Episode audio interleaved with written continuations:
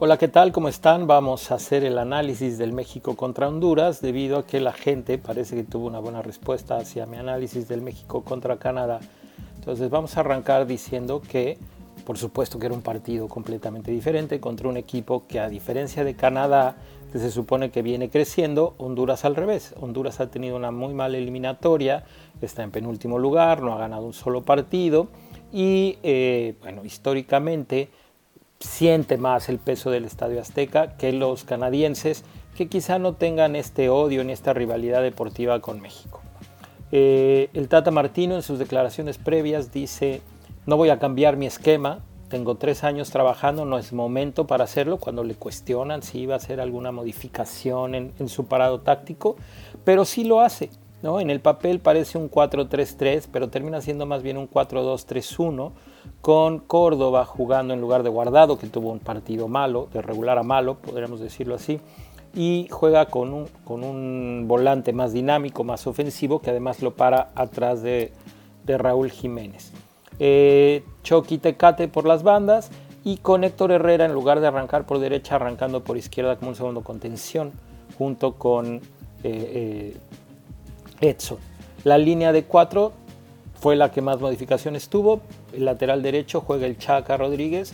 Eh, lo que yo escuché es que fue un cambio más por una lesión de Jorge Sánchez, supongo que ya se estará confirmando en estos días. Y el caso del cambio de Héctor Moreno también por un Néstor Araujo que no jugó bien, que se vio mal, que cometió errores y que además, bueno, tienes a alguien de mucha experiencia. Quizá Héctor Moreno no jugó desconociendo el día a día, quizá venía cansado, quizá traía alguna molestia, o quizá es una decisión simplemente por la supuesta velocidad y diferencia de velocidad entre un defensa y otro, pensando que Canadá tenía jugadores más rápidos. Honduras, por supuesto, no salió como Canadá, no planteó un partido eh, de apretar adelante, se tiró atrás, decidió jugar a ver si podía contragolpear y eso permitió que México tuviera la pelota más adelante, que sus laterales se pudieran incorporar más, Gallardo que sigue sin jugar del todo bien, pero en un partido en donde realmente no tuvo mucho trabajo a la defensiva. Ochoa prácticamente no la toca, ¿no? salvo dos o tres oportunidades que creó Honduras en algunas situaciones ahí esporádicas. Y también hay que considerar que eh, después el partido se condiciona por una expulsión más que merecida. Honduras sigue jugando a la vieja usanza de CONCACAF, en donde antes, bueno, los, árbitros permitían ese tipo de jugadas y ese tipo de patadas. Posiblemente se permitan a la hora que México juegue de visita en, plazas centroamericanas, pero no así en el Azteca. Entonces, México eh, no juega bien, esa es la realidad, no tiene un buen arranque, tiene llegadas por la situación eh, menos compleja del partido, pero sigue fallando, sigue teniendo oportunidades claras que no concreta. A eso me refiero cuando digo México no juega bien. No es que hubieran hecho grandes combinaciones o que nos hubiéramos encontrado con un Honduras que estaba bien parado y que defendía bien. De hecho, los goles hablan de lo mal que defiende Honduras, de los errores que cometen, muchos rebotes. Y entonces, bueno, ya si México en la primera no la metes, pero en el rebote tampoco, entonces ya estaría eh, preocupante la situación. Se arranca con un gol que da una cierta tranquilidad, que cambia la situación inicial, sobre todo del entorno, de la gente en el estadio. Con un gol arriba se evita que haya bucheos al medio tiempo y con eso, bueno, pues puedes trabajar de una manera más tranquila. Segundo tiempo, viene la expulsión, eh, el partido por supuesto se vuelve más sencillo para México, vienen los cambios, entran eh, piernas frescas, contra un equipo que se estaba muriendo por la altura, por la contaminación, su estrategia de estar en Cuernavaca al parecer no les funcionó y sobre todo que tenían un planteamiento defensivo, imagínense, si con 11 estaban tirados atrás, con 10, bueno, mucho más.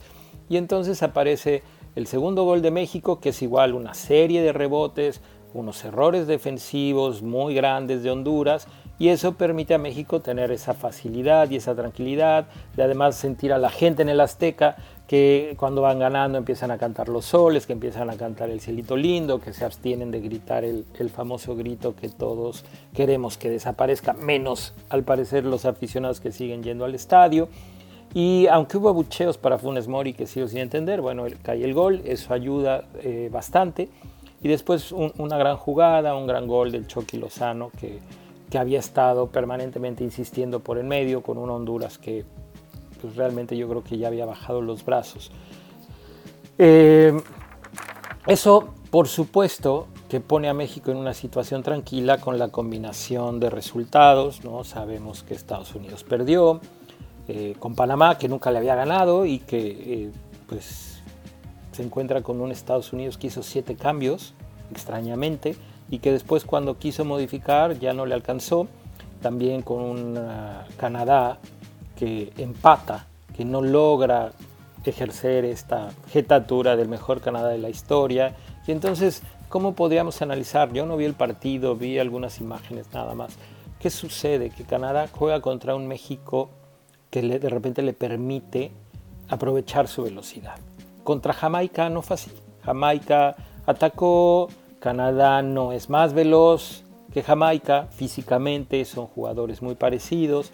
Y entonces ahí es donde a Canadá se le complica y, bueno, termina 0 a 0 en un partido que tenía que haber aprovechado al jugar contra el último lugar de la eliminatoria en sus aspiraciones para clasificar. Y el otro partido que es importante también para México es que Costa Rica, después de ir perdiendo, le da la vuelta al Salvador que se le cansó el caballo, arrancó bien, arrancó tratando de proponer, sorprendió a Costa Rica y de repente se fue echando para atrás, para atrás, para atrás. y al final por ahí hay una tajada de Keylor Navas, que no es la tajada que quieren vender algunos, es una tajada que va muy cerca de su mano, lo hace bien, le gusta volar, es espectacular, es un arquero que, es vistoso, uno de los mejores arqueros del mundo, sin duda, pero tampoco es la tajada que salvó el partido ni que va a salvar la eliminatoria de Costa Rica. Eh, el Salvador perdiendo, bueno, ahora se encuentra en una situación en donde tiene una obligación de ganar en su casa en este partido que le sigue a México en un par de días. Y eso complica un poco la existencia para nosotros en cuestión de que si El Salvador hubiera ganado, uno pensaría, no, bueno, llegan con la moral altísima, no, ahora llegan con una obligación. ¿Cómo lo va a tomar El Salvador? ¿Cómo lo va a tomar Hugo Pérez, el técnico salvadoreño? No lo sé. Lo que sí sé es que México después de ganar 3-0, como suele pasar en nuestro país, sin tener este gran partido, hoy los medios quieren vender que, bueno, que se jugó un, super partido, que todos estuvieron muy bien, hoy eh, algunos aficionados vuelven a, creer que México está para grandes cosas, y entonces este rebotar de un partido a otro, pues bueno, lo único que nos queda es esperar que todo ese entorno sea para bien, que los jugadores así lo entiendan, y que se tenga un partido en donde México pueda eh, imponer condiciones, que se sobreponga al ambiente hostil, a la cancha, quizá a las entradas más fuertes de lo normal y que nos encontremos nuevamente con una posibilidad de sacar puntos.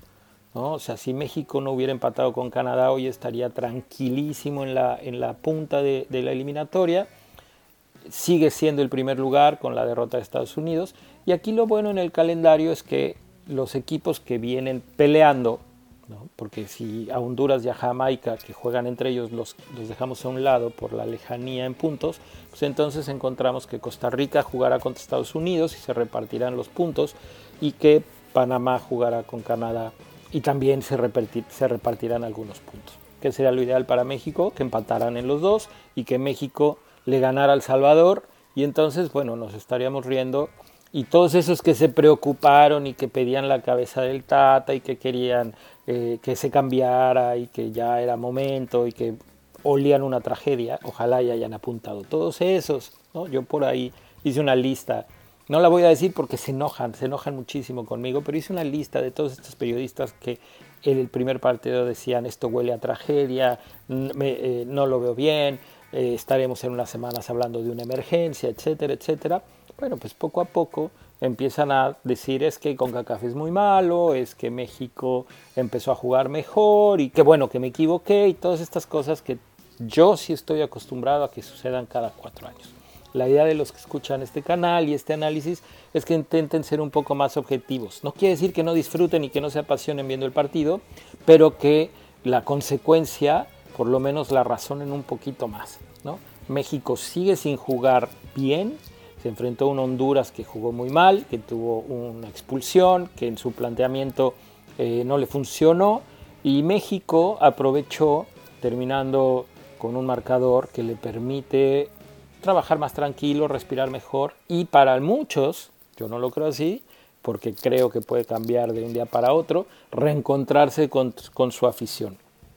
Para terminar, eh, digo, porque creo que no hay mucho más que agregar, todo el mundo ya habrá escuchado muchísimo del partido, eh, quiero comentar lo que sucedió en Sudamérica también para que estén un poco informados. ¿no? Brasil, que ese sí parece que va caminando a la clasificación, empató por primera vez en su décimo partido, llevaba nueve victorias, empató en Colombia, en un primer tiempo bastante bueno de Brasil, muy intenso, después Colombia recompuso y ya para el segundo tiempo los dos equipos parecían estar cansados y conformes con el empate de parte de los dos.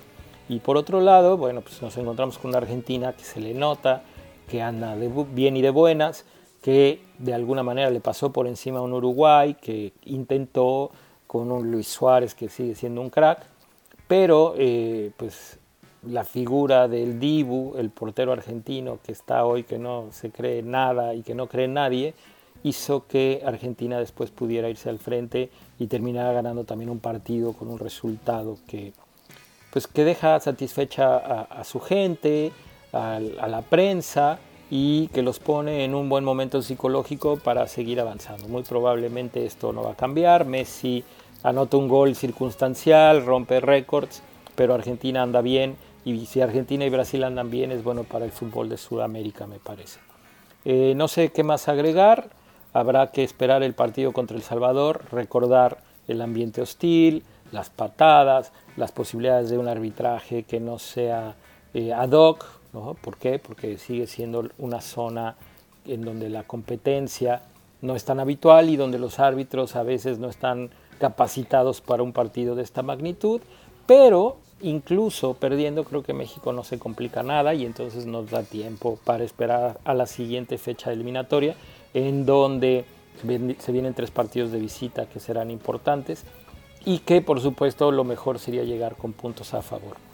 El Tata no va a cambiar, va a seguir jugando así, hay que eh, esperar, ¿no? después del partido él comentaba que había notado más sueltos a Corona, a Lozano y a Raúl Jiménez, y claro, es normal cuando te enfrentas a un rival que no te exige tanto y empiezas a meter goles, como sea, bien, mal, eh, de rebote, como sea, y la gente te empieza a aplaudir y sientes el partido ya en la bolsa, empiezas a retomar esa confianza que México necesita. Eh, muy pronto estaremos aquí hablando del siguiente partido. Les agradezco. Para los que no conocen mi canal de YouTube, les pido que eh, aquí donde está este video, además de que se suscriban, le echen un ojo. Hay ya varios videos arriba y que nos den sus comentarios. Se aceptan likes y sobre todo se aceptan recomendaciones. Nos vemos.